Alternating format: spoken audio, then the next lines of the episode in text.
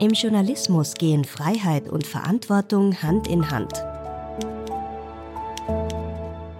Mit welchen Themen sich die Selbstkontrollinstanz der Zeitungen Österreichs, der österreichische Presserat, beschäftigt, erfahren Sie in unserem Podcast über Medienethik. Mein heutiger Gast ist der Unterhaltungsjournalist Fritz Jergic, Gründer und Chefredakteur des Satiremagazins Die Tagespresse. Auszüge aus dem Gespräch könnt ihr auch in unserer achten Folge nachhören zum Thema Satire und Kunstfreiheit. Die Tagespresse zählt heute zu den beliebtesten Satireformaten Österreichs und wurde bereits mehrere Male mit dem österreichischen Kabarettpreis ausgezeichnet. Ich wollte von Fritz Jergic daher zunächst wissen, wie kam denn überhaupt die Idee zur Tagespresse? Ich habe einfach die ähnlichen, die Vorbildformate im Ausland sehr gut gefunden. Ich habe den Postillon gelesen, The Onion, und habe gemerkt, dass das in Österreich fehlt. Und zuerst habe ich mich geärgert, dass noch niemand auf die Idee gekommen ist. Und im zweiten Schritt hatte ich dann den Einfall, dass ich es einfach selber versuchen könnte. Und ja, habe dann so mit ein paar Klicks die Website eingerichtet. Das ist ja heutzutage ein Kinderspiel. Und ja, das war es eigentlich schon. Also ich habe dann begonnen, Texte online zu stellen und über die Algorithmen äh, auf den sozialen Netzwerken ist es dann explosionsartig hat sich das ausgebreitet. Also das war nicht so wie bei anderen Medien, die sich vielleicht über Jahre quasi erst eine Reichweite aufbauen müssen, sondern wir haben halt, äh, damals war ich noch alleine, darum sage ich jetzt ich, ich habe damals sehr profitiert eben von der Art und Weise, wie soziale Medien funktionieren und von der Art und Weise, wie sie halt Inhalte herausdestillieren aus dem Sammelsurium an Content, was da täglich geteilt wird. Inhalte raussesilieren, die halt äh, sehr starke Reaktionen hervorrufen, eben wie äh, Fake News, Satire-News und so kam es halt, dass ich eigentlich schon in wenigen Tagen mehrere tausend Zugriffe hatte. Hat sich das seit damals geändert, weil Sie haben ein Buch geschrieben zu den negativen Folgen der sozialen Medien. Ist es heute anders für die Tagespresse, was die Verbreitung auf Social Media betrifft? Es war dann natürlich in den Folgejahren so, dass die Menschen sich zunehmend sensibilisiert haben oder sensibilisiert wurden für das Thema Fake News und dementsprechend dann auch nicht mehr so wie früher auf Tagespresseartikel äh, reingefallen sind. Witzigerweise ist es so, dass auf, zum Beispiel auf Twitter bis heute extrem viel Fake News äh, kursiert, aber jetzt so, dass Tagespresseartikel häufig geteilt werden, weil die Leute sie für echt halten, das passiert nicht mehr. Speziell in Österreich kennt man auch natürlich den Namen Tagespresse.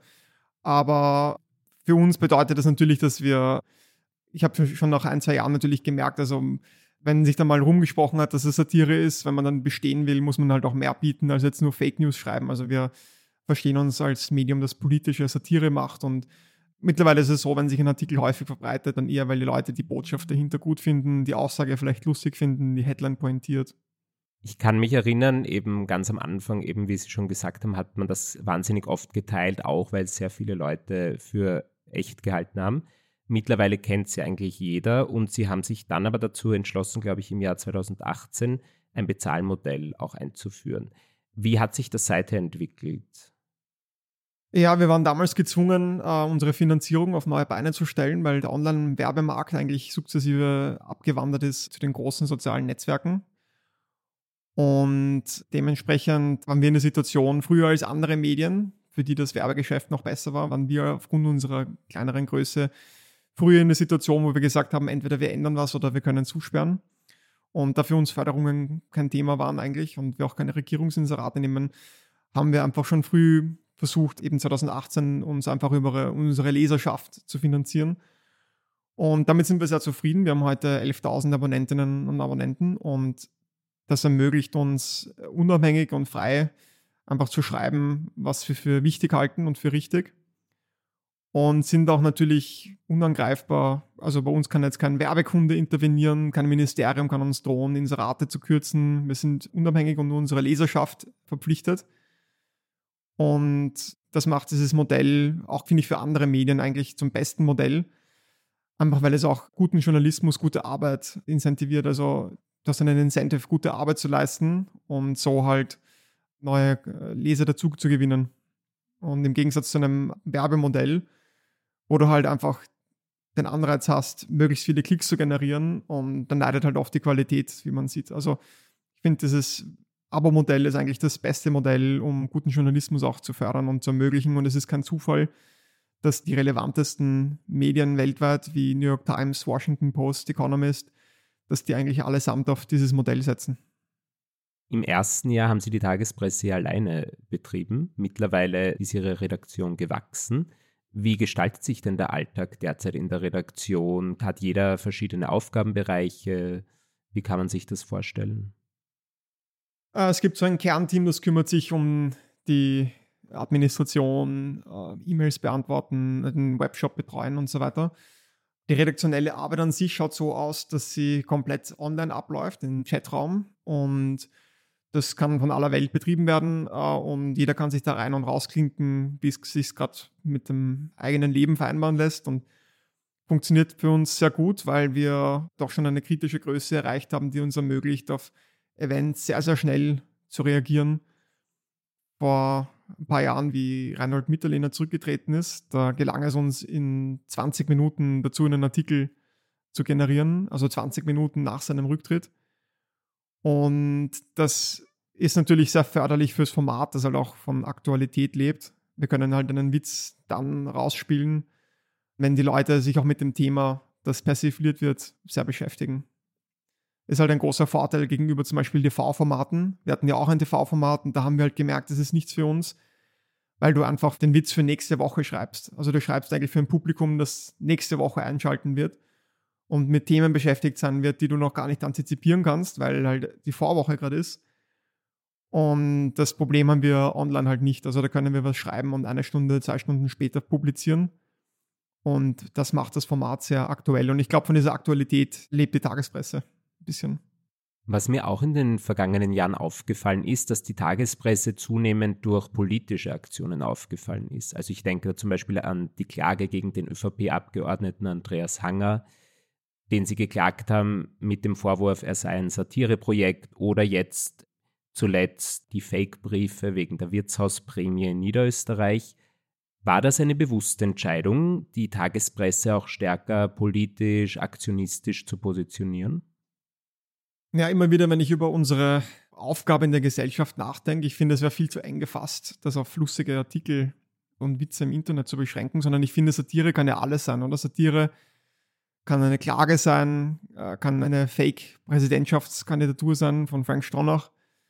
Also wir experimentieren sehr viel mit der Idee, so den Satirebegriff auch auf andere Ebenen auszuweiten.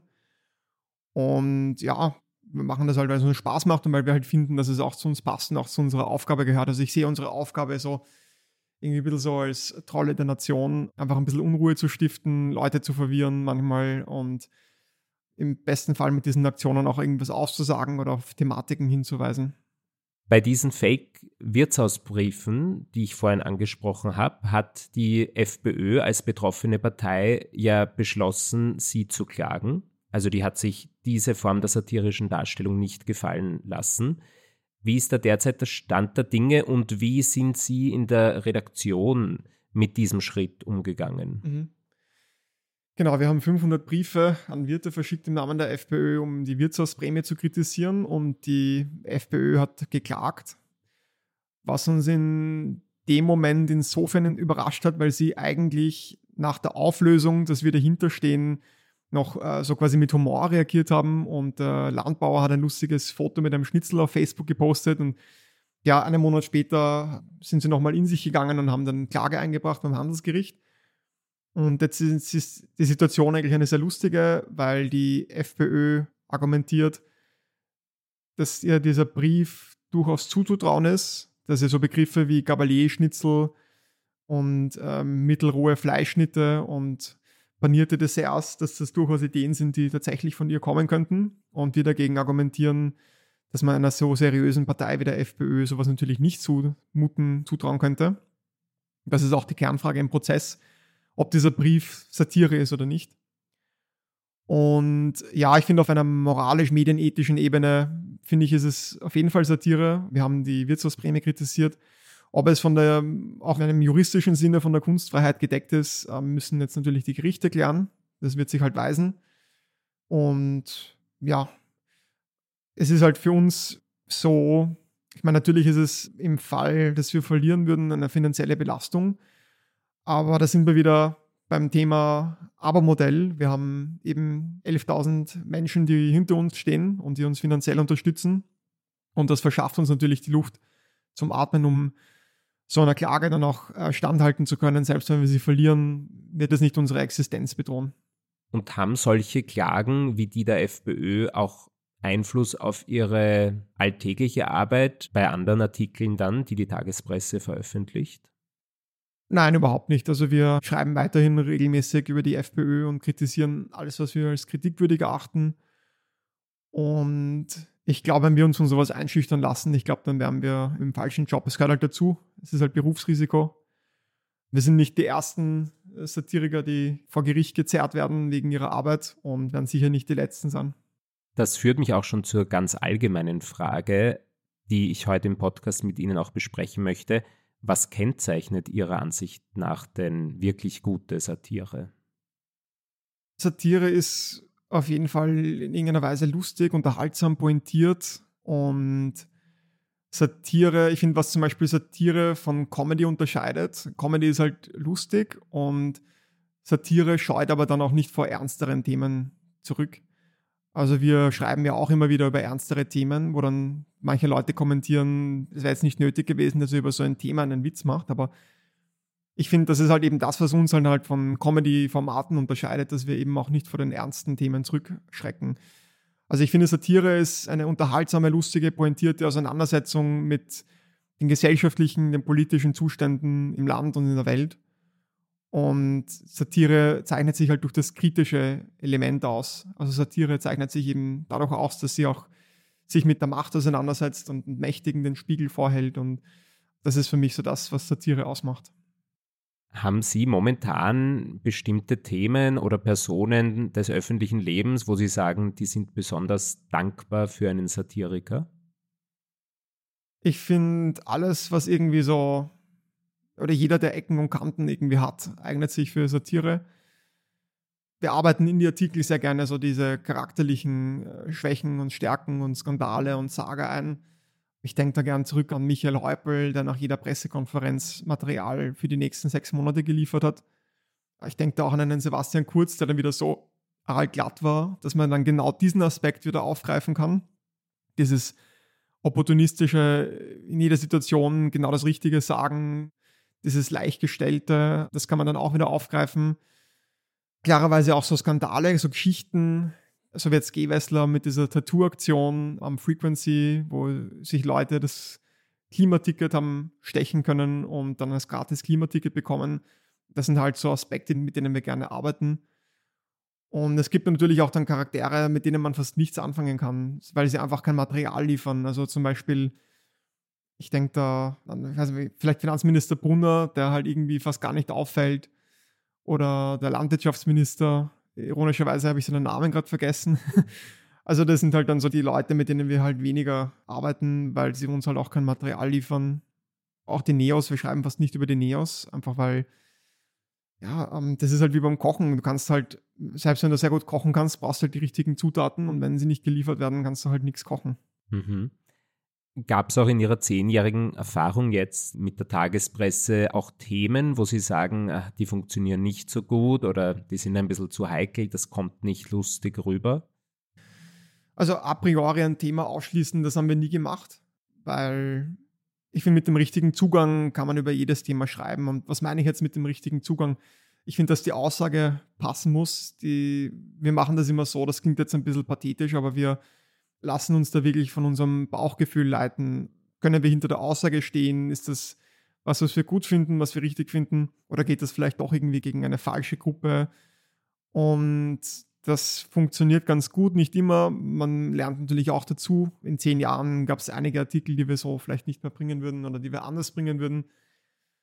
Aber jetzt so eine objektive Grenze der Satire ziehen oder Themen a priori ausschließen, das machen wir nicht. Das führt mich auch schon zur nächsten Frage, weil man sagt ja immer wieder, oder es heißt oft, Satire darf alles. Und wenn man sich dann aber die Rechtsprechung oder die Medienethik anschaut, sieht man im Einzelfall ist das manchmal dann gar nicht so einfach zu generalisieren. Gibt es bei Ihnen medienethische Tabus, wo Sie sagen, das behandeln wir nicht? Hm, also zum Beispiel so Privatleben von Personen in der Politik, Aspekte, die diese Personen nicht selbst in die Öffentlichkeit getragen haben. Das sind so Sachen, wo wir sehr vorsichtig sind. Und ich finde da auch dann keinen satirischen Wert dahinter, wenn man jetzt irgendeinen Geschichtel erfährt über irgendeinen Minister oder Ministerin und da denke ich mir dann so dahin, warum sollte man das thematisieren? Da steckt jetzt keine kritische Aussage dahinter und damit hat es auch keinen satirischen Wert. Also für mich sind die medienethischen Grenzen oft auch dort, wo dann für mich auch die Satire endet, wo man dann sagen muss, das ist eigentlich keine Satire mehr. Also so Sachen wie das Privatleben von Leuten in der Politik, da sind wir dann ein bisschen vorsichtig, außer diese Aspekte werden dann von den Leuten persönlich in die Öffentlichkeit getragen. Also wenn jetzt zum Beispiel ein Sebastian Kurz hergeht und über seine Mutter äh, schreibt, seine Mutter ist so traurig, wie mit ihm umgegangen wird in den Medien, naja, natürlich machen wir dann einen Witz darüber. In den vergangenen Jahren haben ja satirische Darstellungen vereinzelt auch zu gewaltsamen Ausschreitungen geführt. Ein trauriger Höhepunkt war sicher der Terroranschlag auf das Satiremagazin Charlie Hebdo. Welche Auswirkungen haben denn solche Ereignisse auf Ihre Arbeit?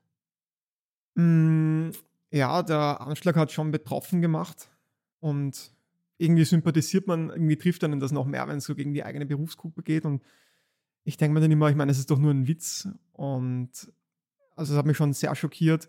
Unmittelbare Auswirkungen hat es jetzt nicht. Also wir, wie gesagt, wir haben vielleicht auch einen anderen Zugang als Charlie Hebdo. Charlie Hebdo ist halt schon noch ein, äh, natürlich für eine gewisse Bildsprache bekannt und für einen gewissen Stil, den man halt eher so jetzt in den älteren Satire-Printmagazinen findet. Auch die Titanic ähm, ist wahrscheinlich auf einer e-, ähnlichen Stilrichtung unterwegs diese Fragen stellen sich bei uns weniger, weil wir persiflieren ja eigentlich ein seriöses Medium und dadurch sind wir halt nicht so oft in der Situation, wo wir vielleicht entscheiden müssten, ob wir uns jetzt in Gefahr begeben mit einem Witz oder lieber einen Witz nicht bringen. Das gibt es bei uns weniger. Aber ganz generell finde ich ja schon irgendwie sehr tragisch, wie Religion einfach gewisse Menschen total fanatisiert und wie sich manche Menschen irgendwie herausnehmen, jetzt zur Gewaltanwendung übergehen zu dürfen, nur weil ihre religiösen Gefühle verletzt wurden. Also ich finde, das ist was absolut Furchtbares und ich hoffe, dass wir als Menschheit dieses Phänomen irgendwann einmal überwunden haben. Aus bestimmten Kreisen kommt ja auch immer wieder der Vorwurf heutzutage, man darf nichts mehr sagen. Also das heißt oft die Political Correctness oder die Wokeness würden irgendwie auf die Meinungsfreiheit beschränkend wirken. Auch mit Blick auf die sozialen Medien haben Sie da Erfahrungen gemacht, wo Sie mal einen Beitrag gebracht haben, der dann bestimmte Personengruppen verletzt hat?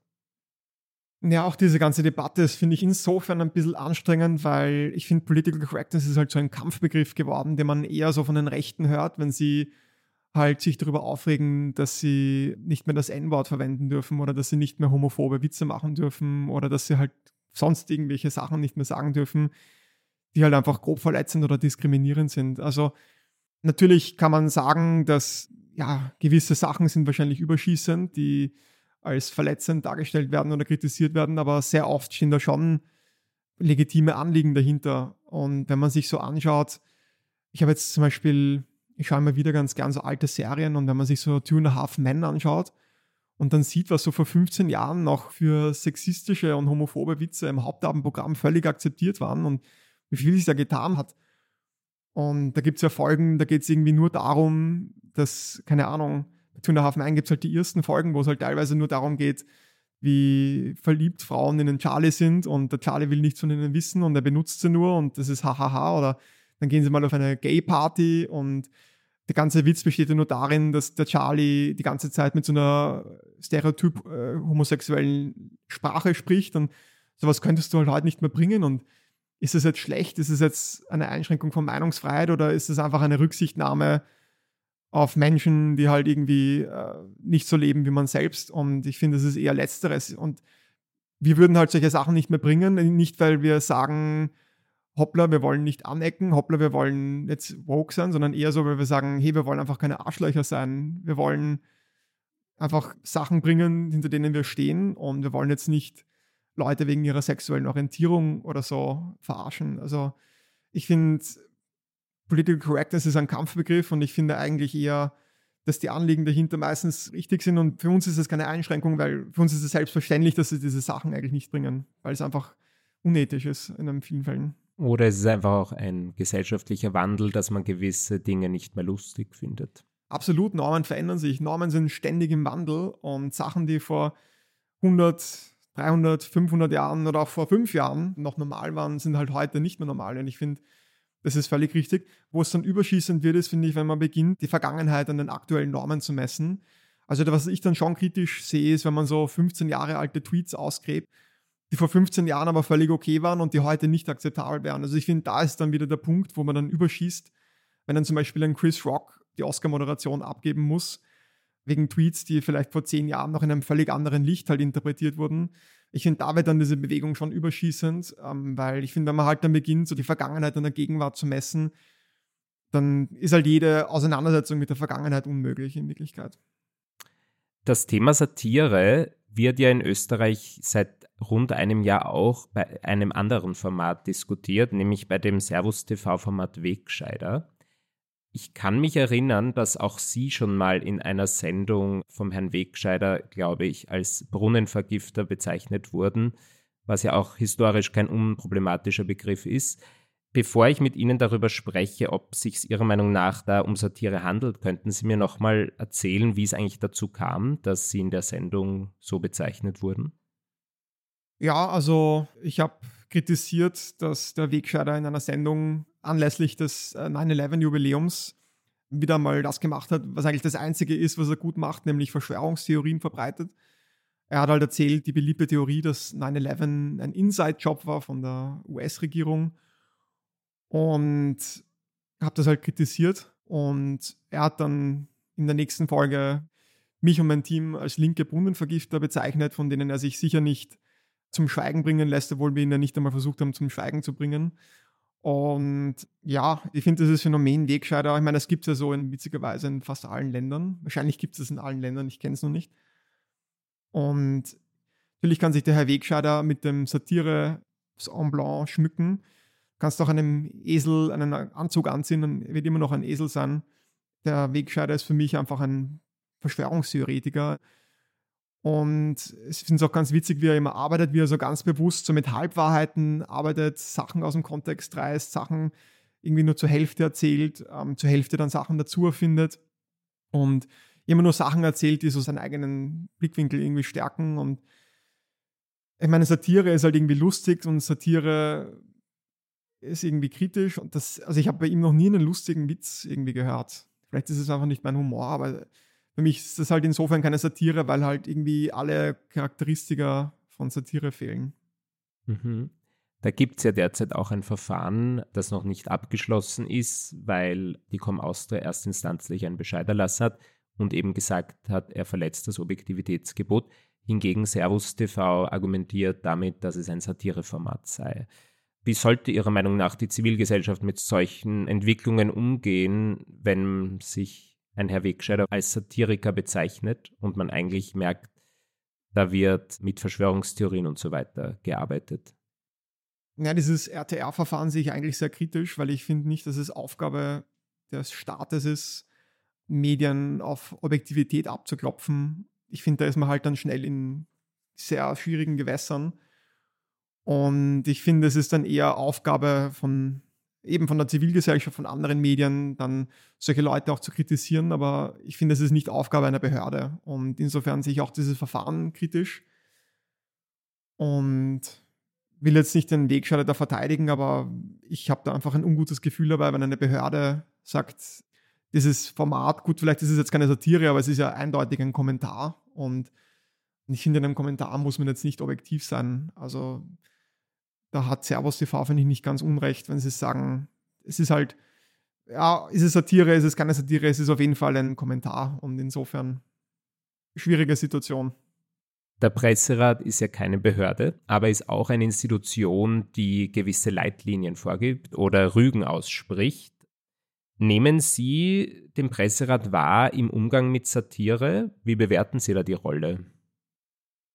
Naja, also wir sind ja als Online-Medium quasi nicht im Radar des Presserats umfasst.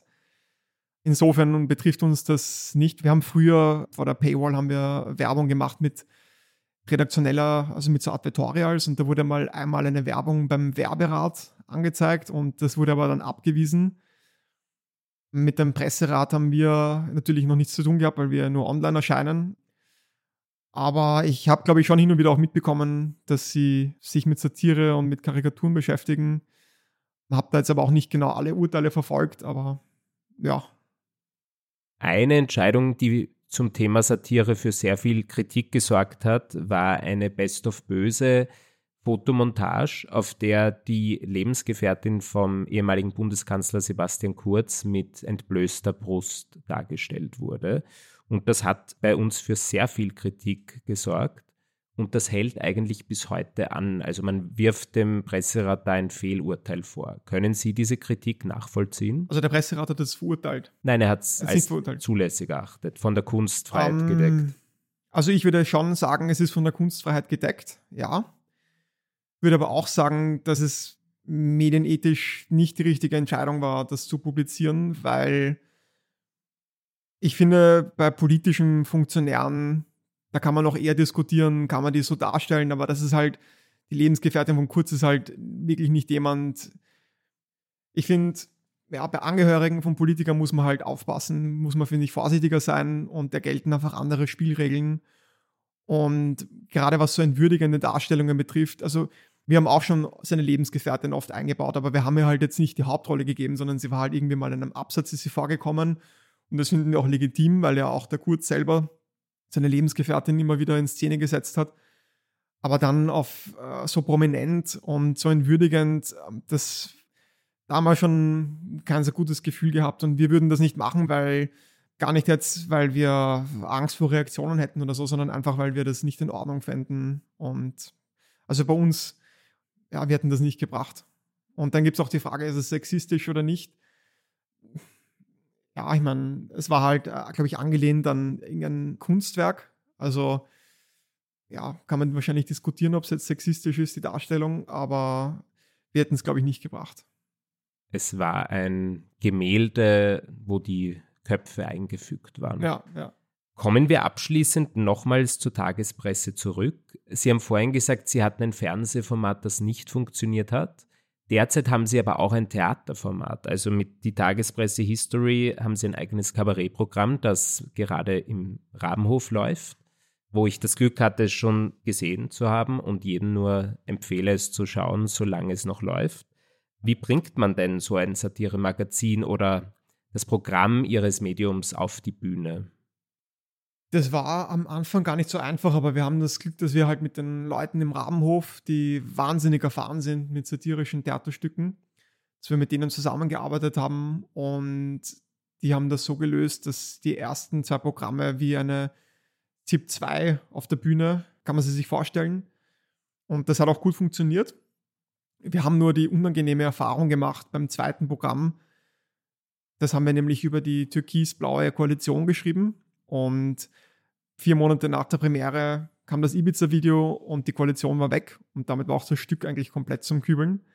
Und jetzt für das dritte Programm, das seit Februar im Rabenhof läuft, haben wir einen anderen Zugang gewählt. Das ist ein zeitloser Zugang, da beleuchten wir die Geschichte der Österreichheit über die Millennia, über die Vergangenheit. Und das beginnt wirklich beim Urknall und wir erzählen die Geschichte der Österreichheit nach, satirisch natürlich und versuchen halt zu ergründen, was dieses Land und diese Nation ausmacht. Und das ist mehr so wie ein History Channel, das jetzige Programm und das läuft gut. Also wir sind zufrieden, das wird jetzt auch in der Wintersaison noch weiterlaufen. Also wer schauen will, einfach auf der Website vom Rabenhof nachschauen. Hm. Das sind die Termine. Beim Fernsehen, genau, haben Sie eh schon gesagt, das hat nicht gut funktioniert.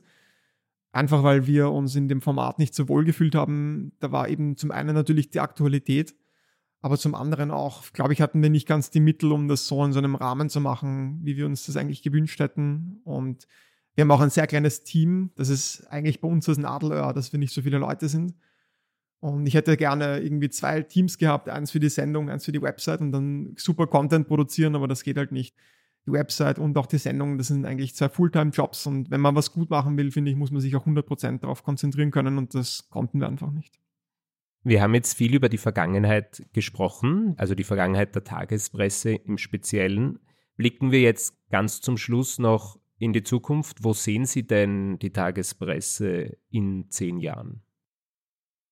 Ja, ich würde mir natürlich wünschen, dass wir weiterhin als satirisches Medium relevant sind in zehn Jahren. Und sehr viel hängt natürlich vom Mediennutzungsverhalten und von der zugrunde liegenden Technologie ab. Und bin gespannt, wie sich so Themen wie Virtual Reality, Metaverse und so weiter, wie sich das auswirken wird auf die Mediennutzung.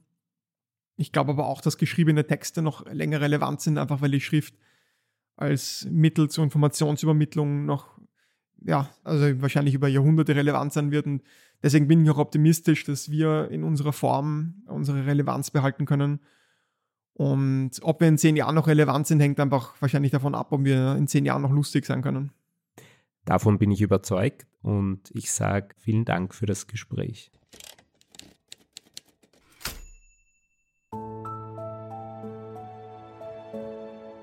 Moderation Luis Paulitsch. Recherche Edwin Ring und Luis Paulitsch. Redaktion Iris Haschek. Schnitt Kari Koren. Sprecherin Iris Haschek. Über Medienethik ist eine Kooperation des österreichischen Presserates mit dem Verein zur Förderung eines selbstbestimmten Umgangs mit Medien. Die Folgen werden auch von Radio Orange ausgestrahlt. Eine Produktion von Inspiris Film www.inspirisfilm.tv